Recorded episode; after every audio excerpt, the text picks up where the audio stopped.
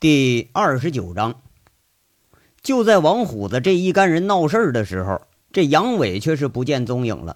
这次闹事儿啊，杨伟躲在了最深的后方，一方面是为了安全，当然啊，另一方面对陈大拿动手啊，给他捣个乱，毕竟还是有点心有不忍。不过呢，这实在是刘宝刚这个货色有点看不过眼了啊，这边鼓怎么着也得敲敲。最起码兄弟们的血汗钱咱得拿回来，不是吗？那道上的规矩也隐隐约约就是这样。你杨伟的兄弟受了别人欺负了，如果说你要出不了头，或者说被别人给压了一头，那么好啊，这锦绣和凤城还真就没有你混的地儿了。狗脸城当年就是这样，被杨伟给摁了次马桶，又扒了次衣服，玩个裸奔，这一下子就销声匿迹了。其实，就算他还在，那也是永远抬不起头了。而杨伟呢，这次也是这样。如果他不替锦绣的这帮兄弟们给出个头，那么以后他在刘宝刚和众兄弟的眼里头，那也是永远抬不起头。退缩可不是杨伟的本色，大丈夫有所必为，有所不为。这次为原保安兄弟们讨个公道，这是杨伟觉着必须得干的事儿。而另外一边啊，却是在外地火急火燎的这个陈大拿，这货呢打了若干次手机了，居然杨伟啊，呃，找他时候跟现在是一样的，都不在服务区。你找了若干人问杨伟在哪儿，也说没看见。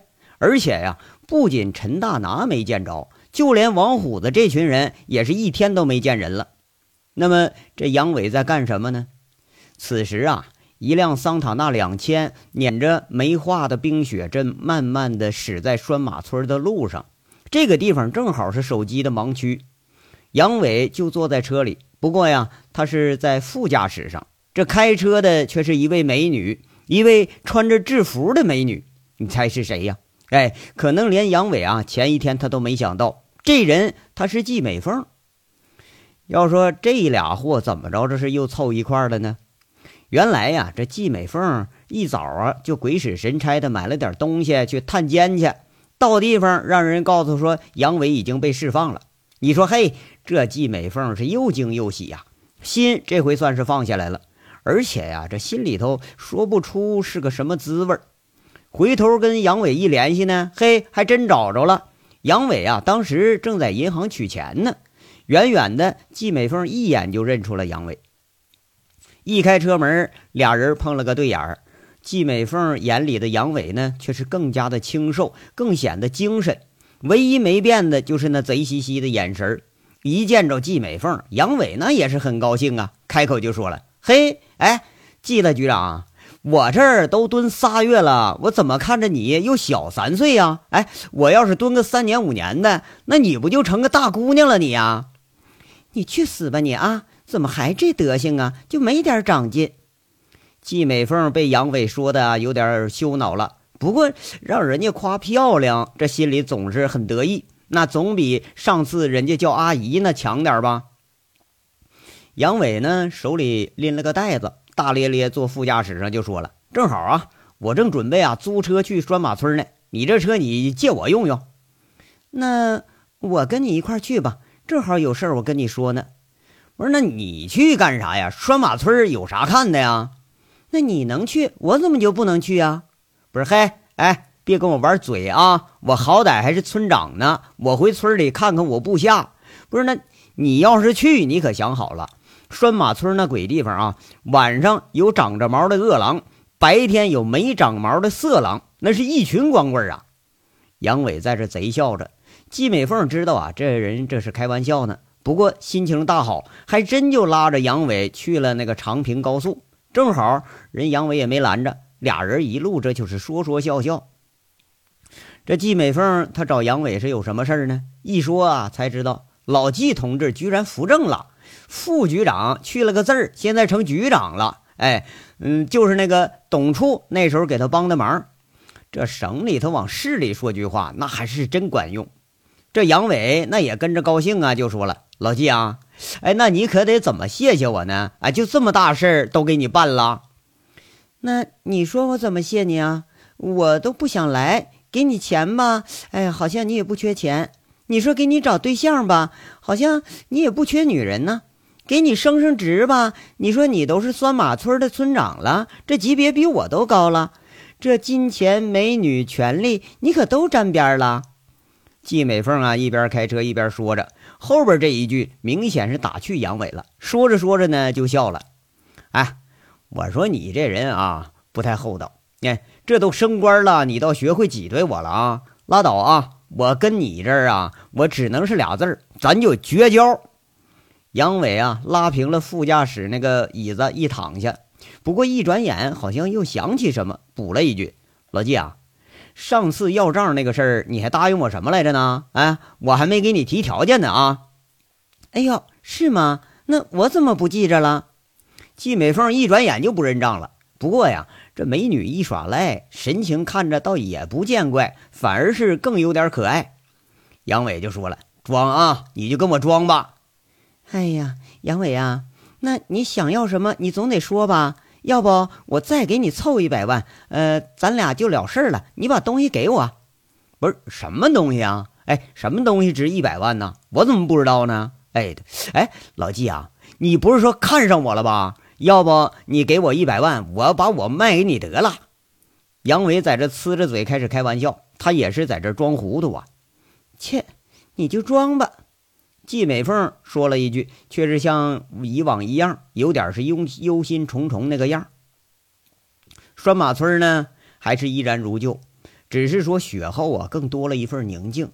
除了鸡飞犬吠和偶尔听到的炮声啊，这儿还真就是一块洞天福地。俩人把车停在村里头那空地上，一路上就来到了这老锤的家。哎，这家里啊，只有锯子一个人在家呢。这时候却已经是下午了，一问才知道，老锤这凑着公休上山套兔子去了。杨伟啊，叫跟着锯子安排去，你去把你爹给叫回来。哎，就说村长来了。锯子挺高兴，答应一声，一路小跑就走了。这个套兔子，杨伟是知道的啊。乡下这山上野兔子多呀，野兔子呢，这个眼睛它是平视啊，只要在草丛子里头下上几个铁丝套，这一天下来你总能套几个，跟那个就是粘网套鱼那是一个道理。这杨伟啊就高兴的跟季美凤说了：“哎，季大女啊，你可是有口福，这一会儿能吃上正宗的野兔了。切，凤城那野味店多的是，这还稀罕呢。”嗨，你知道个啥呀你呀？那野味儿啊，那就是哄你们有钱人呢。哎，都搁家里头养的肉兔子在那哄人呢。哎，就是野兔，那也是都死了好几天的，哪有这儿的新鲜呢？哎呀，真的呀？嘿，你不信是吧？不信一会儿你尝尝。这说着说着呢，就听着院里头大叫。哎，坐着屋里的杨伟俩人就迎出去了。杨伟一看，嘿，这老锤头，哎，收获还真就不小。一根杆子前后掉了四只兔子，哎，估计呀，这秋天偷吃的不少。最大那一只兔子足足得有个三四斤沉。呀，杨娃呀，不是说你还坐在看守所呢吗？这咋就回来了啊？你不是偷跑回来的吧？哎呀，这个是谁呀？杨娃呀，你小子不是还拐了一个女管教回来吧？这老锤一见着杨伟呀，卸了那个大火车头的棉帽子，一看杨伟旁边还有个女的，这就开始大惊小怪了。杨伟一看这季美凤啊，她穿着税务制服呢，要是可不咋的，哎，要不不看这个税徽呀，那你一看她还真像个管教。哎，那啥，我说老锤啊，我都关好几个月了，你这知书文化你也没长进呢，这是管教服吗？这是税务局的。老锤定睛再仔细一看，啊，确实不太一样，那就笑着道了个歉。季美凤一听说这是支书啊，也笑笑，握手跟着老头问好了。老锤头啊，这回头就安排锯子做老三样：花椒兔肉、小米饭，还有那二锅头。凑着锯子做饭这么个当口，老锤带着杨伟和季美凤去参观了二号井。这矿井上啊，已经开始出煤了。忙忙碌碌的矿工们正把从井下拖上来的原煤一车一车的倾倒下来，跟着一号井的建设格局，它差不多，也是用活动板房给搭成了办公区。王大炮带着金刚这俩人啊，就在这儿待着。一见着杨伟来了，这就笑着迎上来。杨伟出狱的消息，这大炮他倒是已经知道了。杨伟一看，这王大炮和金刚这俩货是面红耳赤，是一嘴酒气，一人脑瓜子上就给来一下，骂了一句：“不是你们俩混货，怎么下午就喝上了啊？”哎呀，那队队长啊，这这鬼地方就不是人待的呀，连个母的都没有。你说我们要不喝酒干啥去？那大炮说了一句，这突然眼睛啊看着季美凤，哎，脸就有点变了。杨伟恨恨的又是扇一巴掌。这大炮啊，才发现啊，这旁边有女同志，咱得好好的，就讪讪的笑了。马上又是双手合十啊，说对不起。完了，你说我不就没看着，还真来了个母的吗？就这么一句话，又挨一家伙。杨伟回头又问那个金刚：“金刚啊，你怎么也钻这来了呢？”呃，炮炮我一人不想来，呃，拉我来玩玩呢。后来干脆就待这儿了。队长啊，要不你也来喝两口吧？金刚看这样，他也是有点五迷三道了，说话都说不太清楚。俩人都给我滚！杨伟骂一句，俩人是如逢大赦，一溜烟全跑了。回头呢，杨伟又有点不好意思，跟季美凤说了：“哎呀，别介意啊，这俩呢以前是我手下保安，啊，就这德行。”这老锤呀就在旁边接一句。哎呀，你这两个手下呀，是坏的很啊！还嫌吃兔子不过瘾啊？隔三差五的还到村里头偷鸡摸狗，你宰了吃啊？村里人啊都说他两句啊，一说他还瞪眼骂人呢。啊，那个，呃，锤锤说啊，他们要再犯哈，你就摁住揍他。这俩小子不揍他，他就不长记性啊。杨伟和季美凤这又都开始笑了。等到重回到这饭桌上，酒开了三大杯，这杨伟才步入正题儿，就说了：“锤叔啊，我这次来呢，就是来告别的。这以后啊，拴马村我可能就不常来了。呀，那为个啥呀？啊，这不出来了吗？你出来了，你还是咱们的村长吗？哎，你快拉倒吧！啊，你这当时啊，拖着我当村长，就是套头驴干活呢。”这陈大拿也没安啥好心思啊！现在这不是啥都有了吗？那我这村长啊也就该走了。况且现在这煤矿属于那个什么天煞集团，我这个大头萝卜呀，呃，还在里头，我就找不着坑插了啊！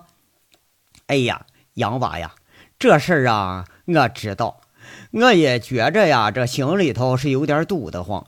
不光你呀，咱村里头这也成这球样了。你说这以前穷的时候吧，一干乡亲们呢还能拧成一股绳。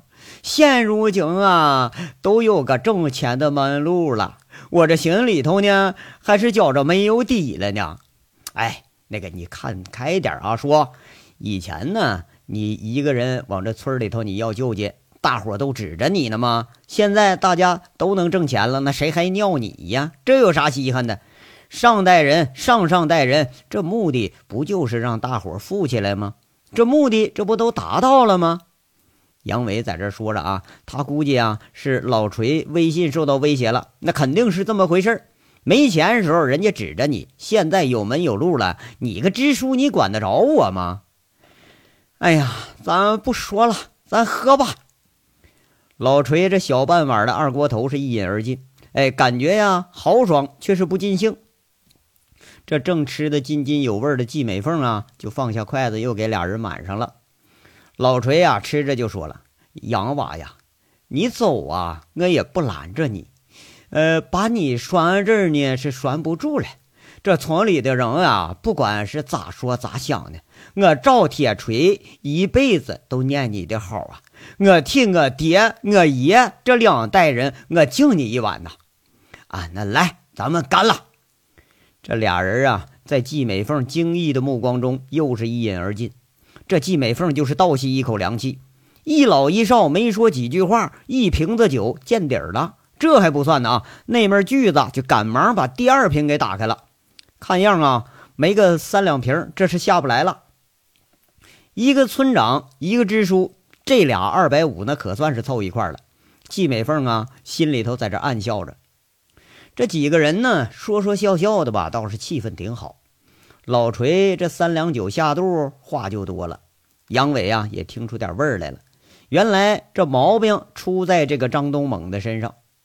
这几个月呢，眼看着那煤是哗哗的出，钱是哗哗的来，村里这干活的，那矿上倒也不敢亏待，一个月少则挣个一两千，多的呀挣三千都有可能。这要搁凤城，赶上一个小公务员的收入了啊！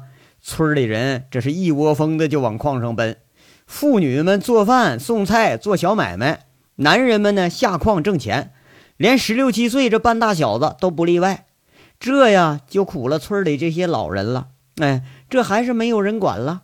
那孤老头烈鼠现在是更加孤独了。这帮子人呐，是赵铁锤的心病。